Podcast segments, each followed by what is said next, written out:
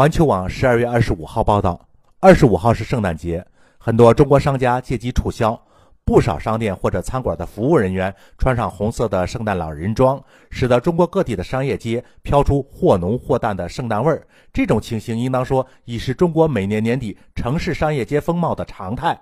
今年互联网上传出个别城市或者大学里限制过圣诞节的消息。一些外媒凑过来说，中国抵制禁止过圣诞节，对网上的原始信息做出夸大和引申。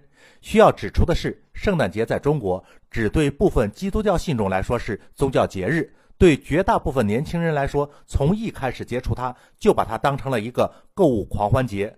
关于中国人该不该过圣诞节的争论由来已久，尤其是新世纪市场化媒体繁荣以后，几乎每年这个话题都要热几天。反对过圣诞的声音可谓此起彼伏。山峰说：“你过节还是不过节，这一天还是要过去，一秒不多，一秒不少。过节的人呢，无非是按照节日流行的程序，把自己的生活模式做了一个调整，按照节日的心态，把自己的情绪兴奋了一番。只要不违反公序良俗，其实也无所谓。”不过节的人依然是按部就班的打理自己的生活，只要不妨碍别人，其实也能自得其所。所以讨论过不过洋节，怎么过洋节，确实没什么必要。爱吃烤鸡的吃烤鸡，爱吃烧鸡的吃烧鸡，相安无事嘛。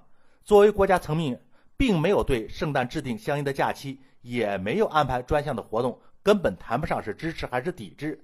作为民间呢，不过是商家的营销策略和爱好者的自娱自乐。何须禁止？又怎么能禁止得了呢？最后想说一点呢，元旦、五一还有其他的纪念日，这些对重要日期以节日的概念加以命名，并以一定的形式和方式以及心态加以纪念的模式，也是从国外流行过来的。很多人不是很自然的就接受了吗？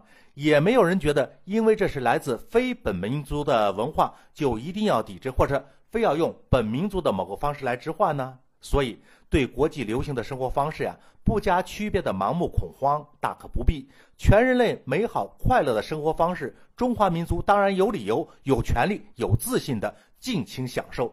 至于西方的节日是不是在中国城市火到了头，那还是让大家活久见吧。